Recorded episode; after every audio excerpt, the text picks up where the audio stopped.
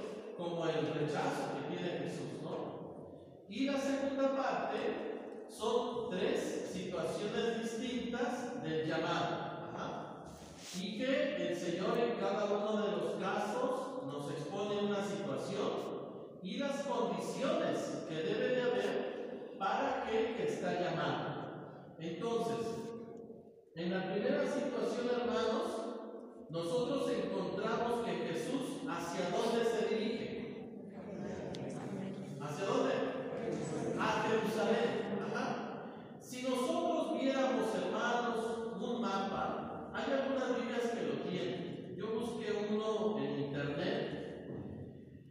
El Evangelio de San Lucas, hasta este momento, todos los acontecimientos que ha relatado hasta ese capítulo que leímos hoy, todos se han realizado en Galilea.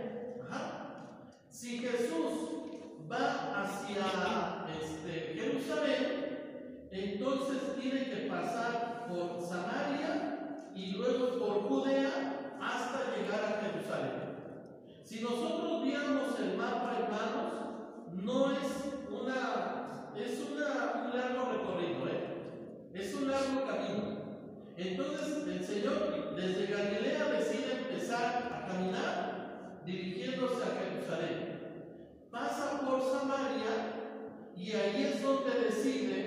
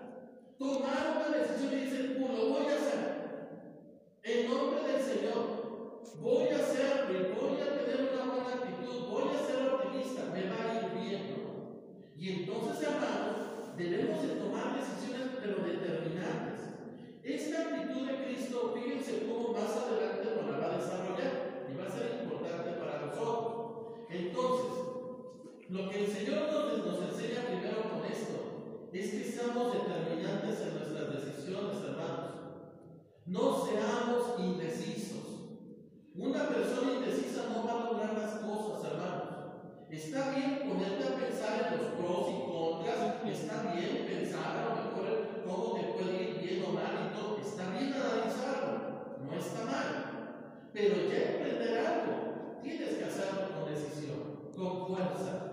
Porque si no, pues como dice, mejor apaga la luz y vete a dormir, ¿no? ¿Para qué le estamos buscando? Entonces, hermanos, el Señor tomó la firme determinación de ir hacia, hacia Jerusalén. Claro, se encuentra con esta negativa cuando manda a algunos de sus discípulos a buscar alojamiento y ¿qué le dicen los samaritanos? Aquí no te recibimos. ¿Por qué? Porque los samaritanos no se llevan con los judíos.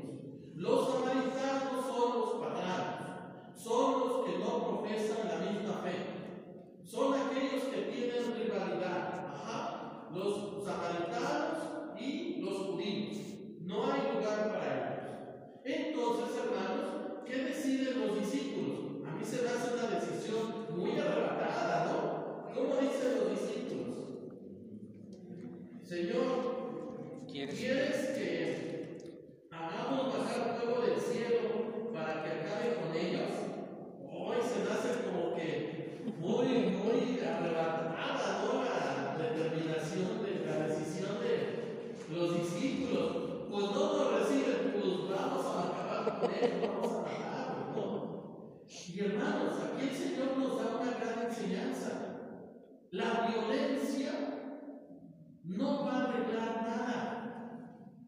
El Señor les está diciendo, les está enseñando a sus discípulos, tranquilos, tranquilos, no podemos actuar así, no podemos ser así con alguien con quien no ni la cultura ni la religión, no podemos ser groseros. Yo le he dicho hermanos aquí en misa, no sé si me han escuchado, pero con los hermanos testigos de Jehová, con los cristianos, con los mormones, con quien quieran ustedes. No podemos nosotros salir o por nuestra casa, que me toque la puerta, ser groseros, mandarlos y decirles de cosas y de groserías. No las voy a decir, por supuesto. Pero, hermanos, no podemos nosotros actuar de esa manera violenta contra aquellas personas que no comparten mi fe. Porque si no, hermanos, nos acabamos todos. Esto imagínense cómo sería. Una carnicería entre todos, hermanos. No es posible. Con los hermanos, yo, yo estoy seguro que muchos de ustedes conocen algún testigo de Jehová, algún cristiano, y nos llevamos súper bien. Yo lo que les digo siempre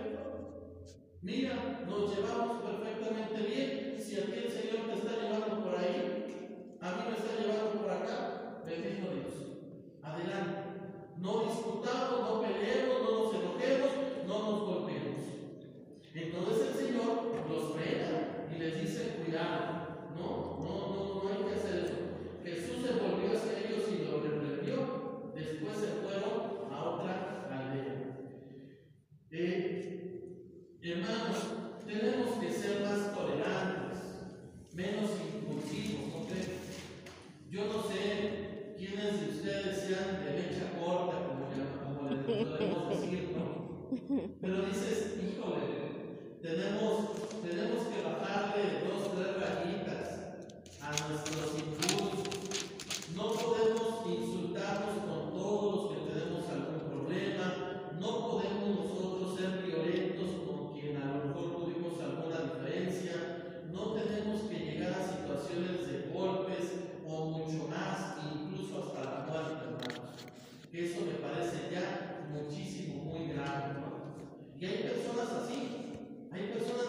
violentas.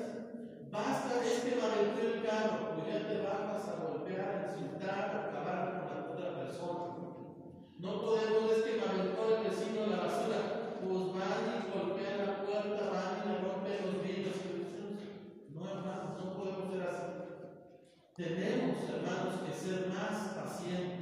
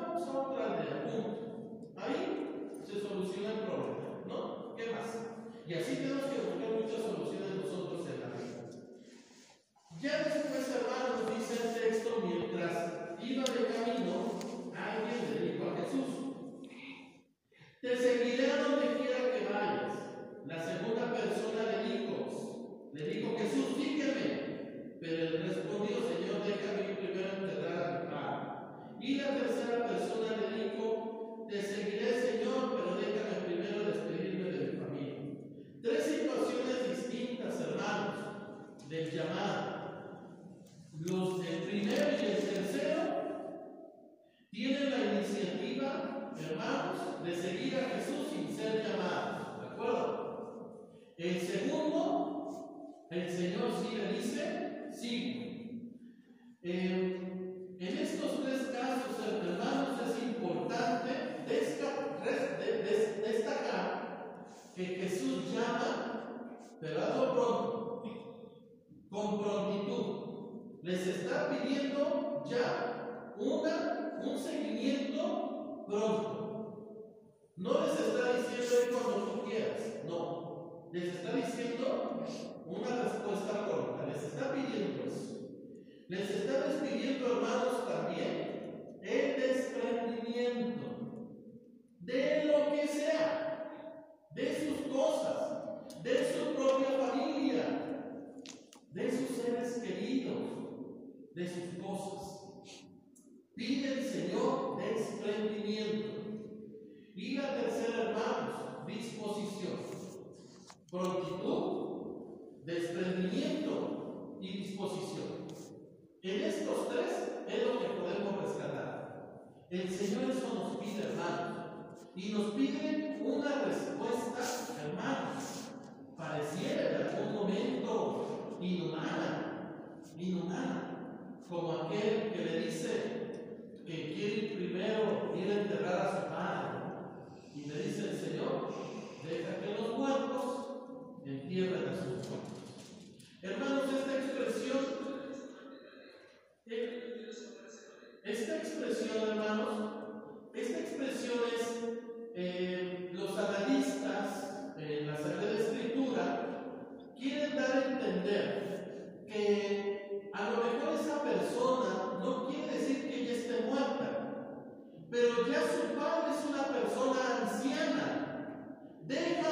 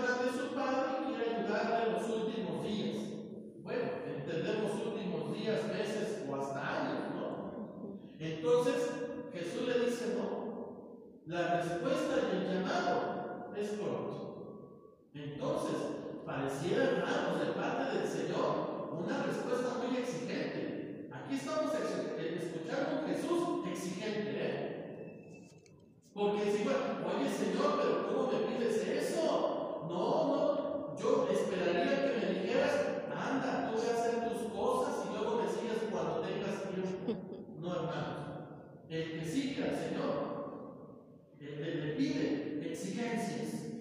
Ya le decimos aquí, prontitud, desprendimiento y disposición. Si no lo tienes, entonces no me sigas. Está grande el Señor, ¿eh? Hoy, hoy lo escuchamos así enérgico en este, en este sentido. También, hermanos, vamos a. El que sigue a Jesús debe de ser una persona totalmente libre. En uno de los casos, ¿cómo dice? Eh, te seguiré, Señor, pero déjame primero despedirme de mi familia. Aquí quiere decir, hermanos, el caso de que esta persona que, que va a seguir al Señor dice: Déjame primero despedirme de los míos, como buscando que su familia le dé la aprobación y que le digan: Vete o no te vayas, quédate con nosotros. Y Jesús le dice: Tiene que ser una persona libre, no tiene que depender de nada ni de nadie. Si tú quieres seguirme, no te tienes que despedir de nada. Sígueme. La respuesta debe de ser tajante de parte del llamado, Ajá. de parte del que va a seguir al Señor. Pareciera, hermanos, escuchamos hoy al Señor exigente, y es que hay momentos, hermanos, que así tenemos que ser. Por ejemplo, los que se casan, ¿cuántos problemas tienen? Aquellos que dicen, es que mi mamá, es que mi papá, es que mis hermanos, oye, espera, pues es tu familia, tú te casaste conmigo, tú son tus hijos, esta es tu responsabilidad. No quiere decir que no desentendamos de nuestros padres, son importantes, ¿ok? Pero disculpen, tu familia que tú formaste pasa a ser el primer, el momento, la primera importancia en tu vida. Tu familia, padres, hermanos y demás, en un segundo plano. Esa es la exigencia, hermanos. ¿Cuántos tienen problemas así? Pero cuando tú dices, a ver, esta es mi familia, mamá, papá, discúlpeme y perdone, pero este es mi hogar, pues sí tiene razón. No es que sea mala onda, es que es la exigencia que exige el matrimonio. Es que mi mamá ya me va a preparar los frijolitos chavos, ¿no? Es que mi cafecito. Entonces mejor regrésate con tu mamá, ¿no? Vete allá con tus papás, allá está. El hombre libre, la mujer libre, toma decisiones tajantes. Entonces por eso el Señor también aquí, hermanos, dice con exigencia, libres, para que me des una respuesta inmediata y no tengas que ir a pedir, como dicen algunos chichi, a otro lado, ¿verdad? Algunos dicen eso. No, el Señor dice tajante, ¿eh? Si te llama el Señor, hermanos, en el como escuchamos, sigue. Quiere decir que esa es la voluntad de Dios. Ya no le hagamos a tonto. El Señor te está llamando a mí. Esa es su voluntad. Señor, ¿de verdad te estás llamando? Pues te está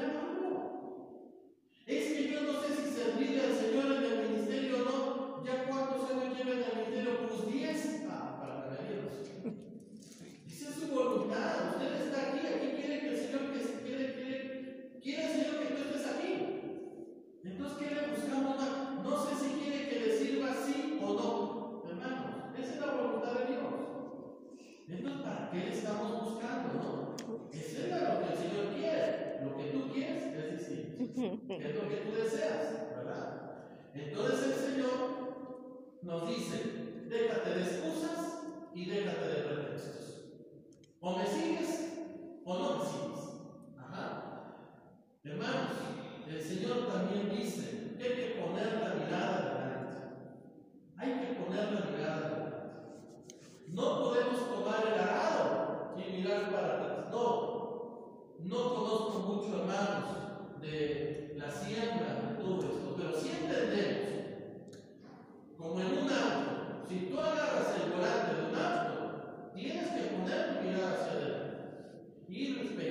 viendo, checando y hasta no podemos agarrar un volante,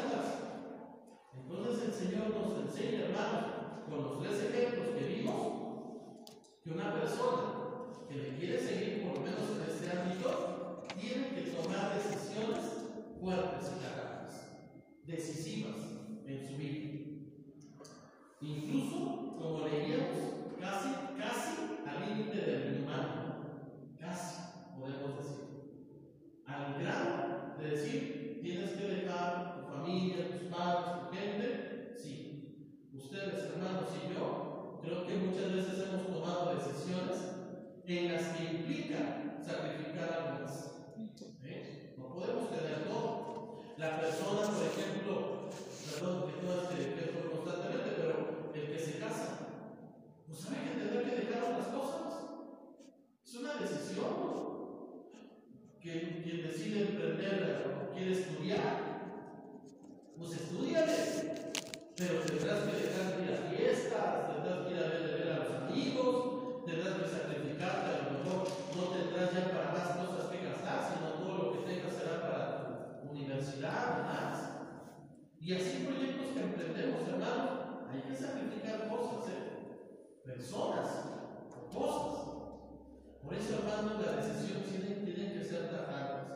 Hoy el Señor pues, nos enseña esto, esta gran parte, sin olvidar la parte.